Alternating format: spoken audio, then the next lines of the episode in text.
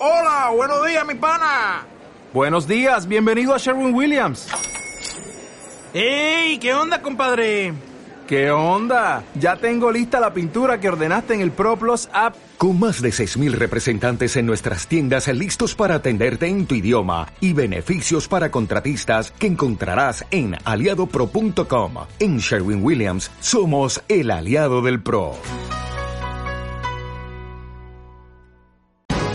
Aquí te lo contamos. Buenos días España. Buenos días. Yo creo que el, que el señor Azcón nos va a proponer hijo predilecto a Djokovic, el próximo Fiestas del Pilar, seguro. Con las ocurrencias que copia del, iba a decir el carapolla, perdón, del señor Almeida. Valencia, fecha de aprobación del presupuesto, 12 de noviembre. ¿Usted qué ha dicho? ¿Iba a decir él? Iba a decir el carapolla, perdón, el señor Almeida. Valencia. Sí, he dicho perdón, ¿Pero qué ha dicho? que iba a decir el carapolla, perdón, el señor Almeida, ya se lo he dicho. Señor sí? Cubero, a ver, a ver, a ver. mm, per- perdón, eh, pero por, por Dios, eh, hay cosas... Señora Navarro, que me disculpa, ya se lo he dicho, que no, no tengo nada más que decir, que no, que no es correcto decirlo, se me va a Pero escapar es y ya que está. no hay pase. Yo me he quedado sorprendida porque digo, no puede ser que un concejal del ayuntamiento diga lo que acabo de escuchar. Por eso le he dicho, ¿usted qué ha dicho? Mm, ruego, ruego que esos insultos, desde luego, mientras yo sea Señora Navarro, pero que se lo he dicho. No se vuelvan a dar. Pero que no se nos pueden escapar, ¿eh? Que sí, que sí, perdón, ya está, yo no, no tendría que decirlo. Lo diré fuera de aquí, pero no se lo diré aquí, venga. Ven- ve- Venga, ¿eh? Venga, se lo diré fuera de aquí, pero... Es una cosa. Ya está. eh, de todos modos, yo creo que la mujer que hablaba, creo que era la alcaldesa. No, si no era la alcaldesa, sería la primera teniente de alcalde, lo que sea, pero infeliz. Vamos a ver. Vamos a ver, infeliz. Eso de, esa- esos insultos no se dicen. Es que estáis, de- no sé de qué partido será, no, te- no tengo ni idea. Me- pero me da igual, pero vamos a ver, es que no entiendes con qué tipo de gente estás tratando. Vamos a ver, y además el tío es muy listo, que Mm. por, que por cierto, si buscan ustedes por ahí en Google, le verán, y la verdad es que cuando se habla de carapolla, bueno, bueno, no sé yo, no sé yo exactamente, pero bueno, en fin, lo que, lo que pasa es que eh, el tío es muy listo y el tío lo suelta y dice, el carapolla, ¿no? señor Almeida, perdón. Mm. Pero ya lo ha dicho. Pero lo ha dicho, claro. Pero ya lo ha dicho. Son es, listos. Es, es decir, ya lo ha dicho. Y luego al final acaba, como siempre, lo diré fuera, pero no aquí. Es decir, que sigo pensando y seguiré diciendo que el señor Almeida es un carapolla. Y tenemos, y tenemos que soportar todo esto permanentemente. Permanente. Y la otra pobre, esto no puede ser aquí, es que aquí en el ayuntamiento decir estas cosas. Así nos luce el pelo, señores. Ay, buenos días, España.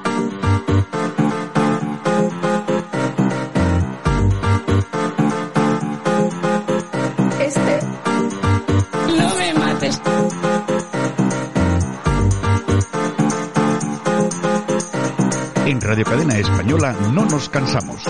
No nos cansamos de madrugar. No nos cansamos de contar la actualidad. No nos cansamos de decir las cosas claras. En fin, que no nos cansamos de tocar los temas más importantes. No nos cansamos. Este es el ministerio de todas las mujeres. De todas las mujeres. No me mates, Carromero. Bueno, pues aquí estamos otro día más. Hoy es día 19 de enero. Efectivamente, vamos a decir lo que decimos siempre para que nos puedan seguir diciendo que somos como el día de la marmota. Oye, nos estamos comiendo el mes. Efectivamente. nos, estamos, nos efectivamente. estamos comiendo el mes. Nos estamos cepillando. Bueno, pues ya veis esto de carapolla. Vamos a ver, a mí no me, no me pare- el insulto me parece eh, suave, vamos a ver, tampoco ha sido una cosa, pero eh, de todos modos, a mí lo que me llama la atención no es lo que dice el tío, es que le llamen la atención de la forma en la que se lo llaman. O sea, por favor, aquí, es que estas cosas aquí, es que, vamos, pero, pero ¿en qué estáis? Tenía Es que haber respondido igual, ¿no? es que tenía que haberle dicho, pero vamos ver, ¿usted qué se piensa? Coja sus papeles y salga de aquí inmediatamente, porque además tiene la potestad de Mm. poder expulsarle del pleno. Adiós. Ya está.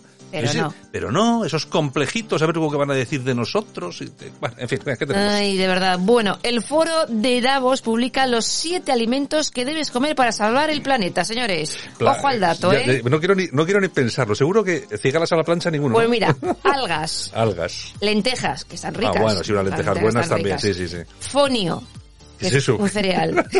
Folio. Ocra, Otro. un vegetal. Moringa, un árbol.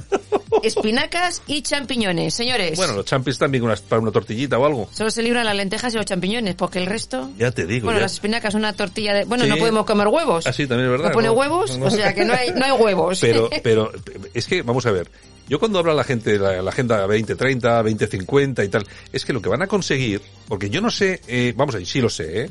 pero yo no sé qué quieren conseguir con todo esto, amargarnos la vida, porque si ya uno a determinada edad ya no puede hacer determinadas cosas y encima ya no le dejan ni beber ni comer, pero de todas formas, y es que lo estamos repitiendo siempre, todo esto de los debates de qué comer, la carne, no la carne, eh, que determinadas verduras, eh, otras no, otras sí, ¿Por qué ocurre todo esto? Porque resulta que hay un comité científico detrás de Podemos diciendo esto es lo bueno para la gente, para que no tenga colesterol ni ácido úrico. No, olvídense de todo eso. Son intereses de la Agenda 2030, 2050, grandes corporaciones que están apostando por comida diferente a la que tomamos hoy en día. Es decir, a la carne pues elaborada de forma medio sintética, y yo qué sé, una, una serie de asuntos eh, terribles. Que por cierto, Bill Gates es una de las personas que está en todo esto y que están removiendo todo eso con sus propios cereales, etcétera, todo el rollo eso transgénico y tal y cual. Y resulta que esta gente se vende perfectamente a todo eso porque es de donde fluye el dinero hacia ellos. Exacto. Soros, etcétera, etcétera. Nosotros y todo el mundo que me conozca y todo el mundo que, que pase mm, por este programa eh, a menudo sabe que yo no soy nada conspiranoico, no me creo prácticamente, yo me, perdón por la expresión, que no quiero faltar a nadie. Yo me descojono de las de, de todo esto que cuentan, de que las cucharas se pegan en, las, en los brazos de la gente y todo esto, ¿no? Pero hay una cosa que es cierta. ¿eh? Hay una serie de grandes empresas, de grandes personajes de este, en este planeta, que tienen unas cantidades ingentes de dinero, que no la dedican, por ejemplo, como Elon Musk, a lanzar naves espaciales para intentarnos ir a Marte, sino que lo hacen para intentar eh, crear grandes negocios en aquí, donde estamos, en nuestro planeta. Y lo están haciendo. Y hay un flujo de dinero muy importante. ¿Dónde está cayendo? Pues está cayendo en los sectores políticos que, bueno, lo pueden tomar de una mejor forma porque no tienen ningún tipo de escrúpulos. En este caso, ¿quiénes son? Pues en España, los que son pues de siempre. Podemos, el, Izquierda Unida y de y todo hay en la viña del señor. Y todo esto, no hay más que ver una cosa. Los grandes medios de comunicación de la izquierda en internet. Por ejemplo, el diario del señor escolar, el diario.es, sí. eh, bueno, y algunos más. Hay que observar quién está detrás de todos los medios, de dónde fluye la financiación, y podemos ver que en muchos de ellos, por no decir todos, por ejemplo, está la Open Society del señor Soros, uh -huh. que es el que quiere ese tipo de cosas. Exacto. Es decir, son medios de comunicación que claro, la gente no está a la luz de, del, del común de los mortales quién financia todo esto, pero existe esa financiación y por supuesto tienen mensajes, llevan mensajes perfectamente teledirigidos por orden de quien les da ese dinero. Es así. Y eso no es conspiranoico. O sea, en absoluto. Eso encima lo escriben y lo ponen y está ahí. Bueno, tú lo tienes que ver desde otro punto de vista. Esto, pues conseguirán hacerlo dentro de 50 años, que ya tendremos muchos años. Si Sí, estamos no, dentro, vivos. Dentro de 50 años no estamos vivos. Oh, sí, nunca se sabe. Oye, igual el, eh, esto, pues, a lo Eh, mejor, a lo sí, mejor, sí, a, lo, a lo mejor, Eh, sí, sí. y podemos comer esta, este tipo de cositas. Hay que verlo desde ese punto de vista, Santiago. O sea, dentro de 30, 40 años, en fin. Bueno, seguimos. Esquerra aboga por la desobediencia y el desbordamiento democrático si la mesa de diálogo no funciona. Bueno. Más de lo mismo. O sea, lo están que, en lo suyo. Lo que van a hacer. Yo, tú fíjate, es el neolenguaje que al que ya nos están teniendo, nos acostumbran, eso de desbordamiento democrático.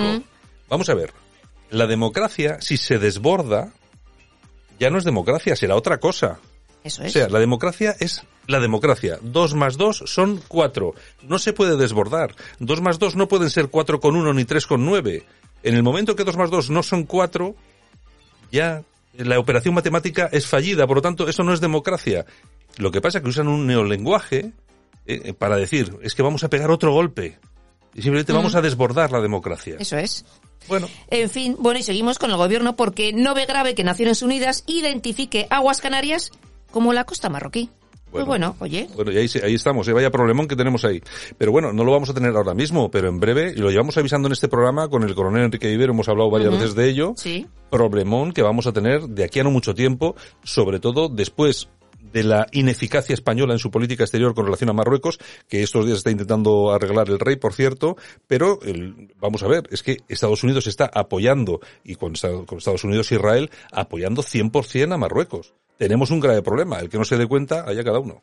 Bueno, y el rey Felipe VI que ha estado en Bilbao inaugurando la nueva sede del periódico El Correo en plena Gran Vía, edificio Sota, señores. Bueno, pues uno, vamos a ver, el correo es de Vocento, Ujú. el edificio Sota es uno de los emblemáticos en Bilbao, cuesta, está en la Gran Vía de Bilbao, cuesta un dineral, es una, un tema muy importante. Yo no sé si lo han alquilado, si lo han comprado, no tengo ni idea, pero lo que sí sé es que este grupo de comunicación ha recibido millones de euros por parte del gobierno, según he leído en algún sitio. Sí.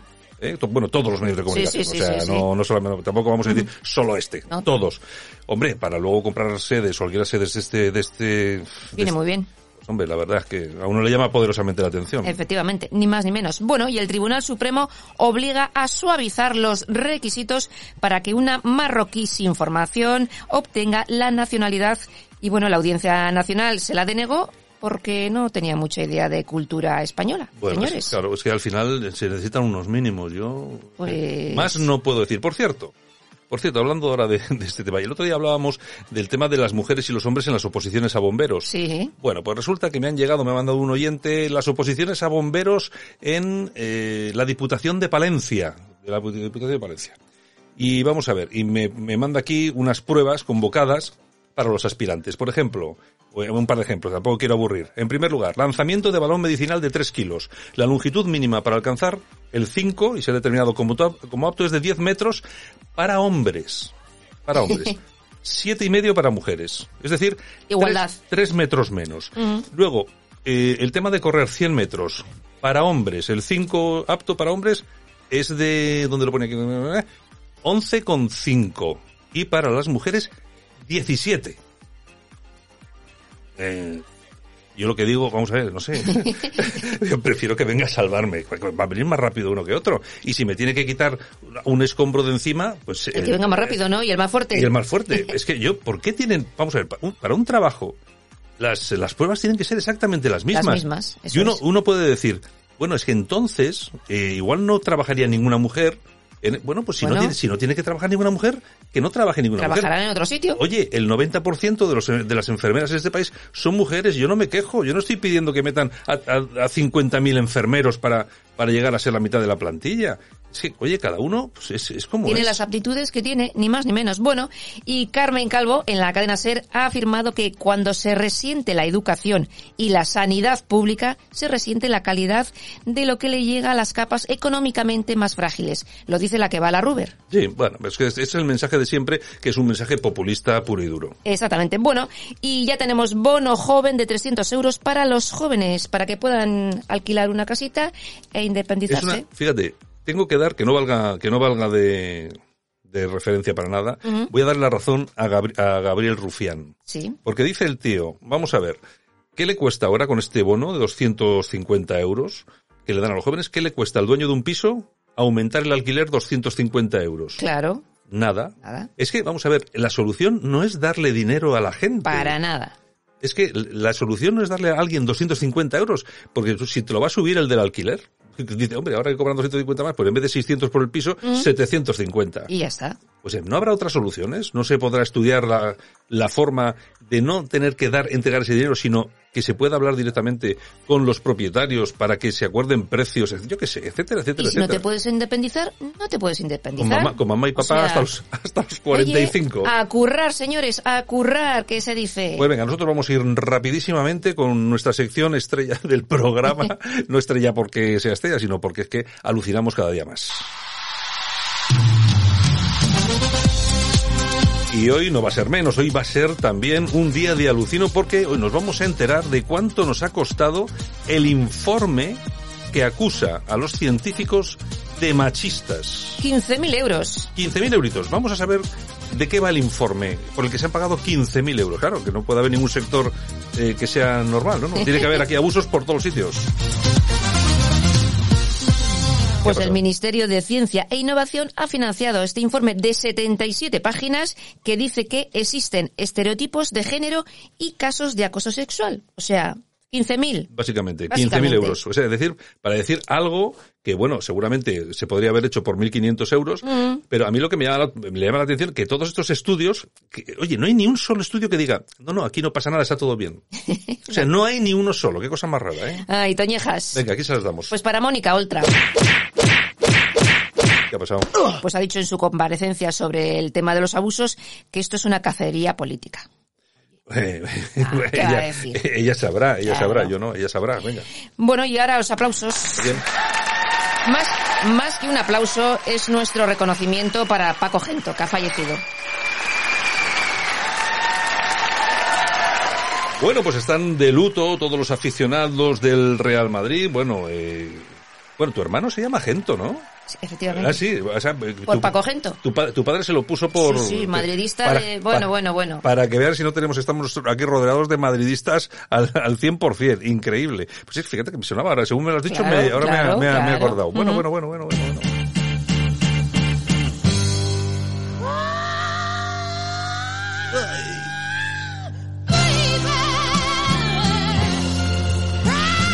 Bueno, y llegamos a nuestras efemérides con los grititos de Janis Joplin, Cry Baby.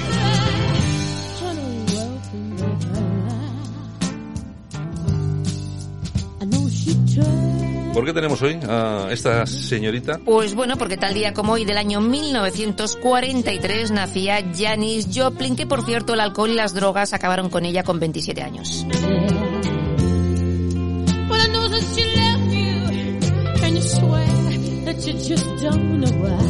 Y también tal día como hoy, pero del año 1946, nace la gran artista Dolly Parton, 77 años ya.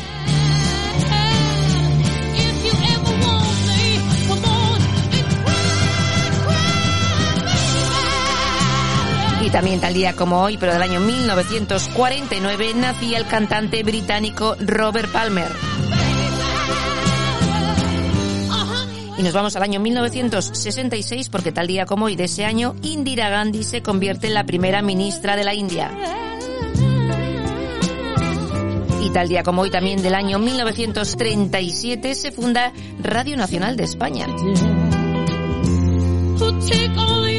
Y tal día como hoy del año 1930, Walt Disney crea a Mickey Mouse. Y también tal día como hoy, pero del año 1986, fallecía Enrique Tierno Galván, alcalde de Madrid durante siete años. Y también tal día como hoy, pero del año 2006, fallecía el actor Tony Franciosa.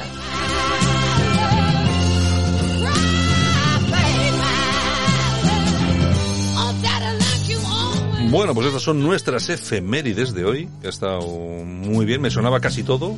Casi todo. Eh, Me sonaba casi todo, me sonaba. En fin, Yolanda, pues luego volvemos un poco con el corazón, ¿vale? Vale, muy bien, pues hasta ahora. Nosotros vamos a ir ahora mismo hasta Palencia. Vamos a entrevistar a la candidata de Palencia España Vaciada. Vamos a, estamos recorriendo todos estos partidos que están presentando Recorriendo las. España, ¿no? Estamos, no, estamos recorriendo la España Vaciada. Vamos, estamos entrevistando a toda esta gente a ver qué es lo que propone y de vez en cuando pues, surge alguna idea interesante. La verdad es que no es todo lo mismo. Hay personas y personas dentro de esto de la España vaciada que son bastante diferentes. En fin, bueno, vamos a ello, volvemos en un minuto.